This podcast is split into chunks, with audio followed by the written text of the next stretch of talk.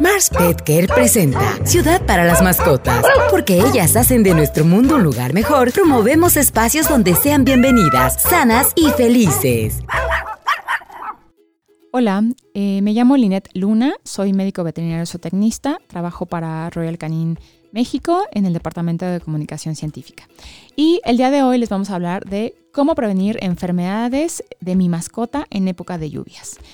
Y bueno, al igual que nosotros, nuestras mascotas pueden ser vulnerables a la época de lluvias y pueden llegar a contraer algunas enfermedades. Eh, una forma de prevenir estas enfermedades es que llevemos un control adecuado de su calendario de vacunación y de desparasitación. ¿no? Entonces nosotros requerimos ir con el médico veterinario a que haga esta medicina preventiva. Por otro lado, la nutrición va a jugar un papel importante para nuestras mascotas, ya que necesitamos darle un alimento dependiendo de la edad, de la talla, de la raza, etc. Adicionalmente, es importante tener precaución si, por ejemplo, nuestro perro duerme a la intemperie, hay que asegurarse de proporcionarle algún alojamiento que sea apropiado, donde no se filtre el agua, que no se llegue a mojar, que a lo mejor tenga una cama, una cobija, etc. ¿no? También, si llegara a mojarse a la intemperie, eh, ya sea en casa o al momento de que cuando nosotros lo sacamos a pasear, hay que evitar que pase mucho tiempo mojada.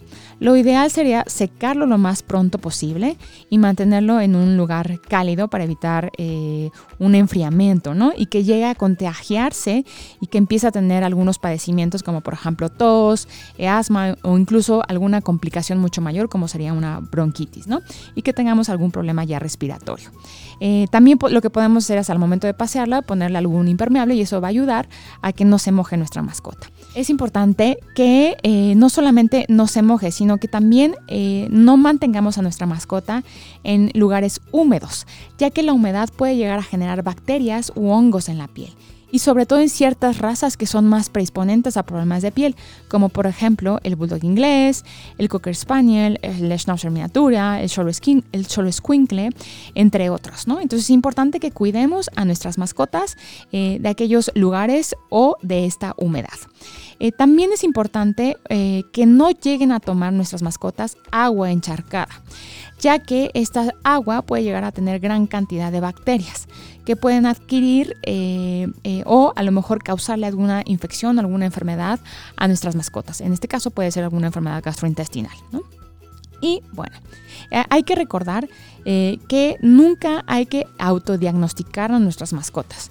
Siempre es importante que nosotros acudamos al médico veterinario, que nosotros le hagamos ver cuáles son los signos que llegamos a ver en nuestras mascotas y que él nos, nos dé su diagnóstico adecuado y obviamente también su tratamiento.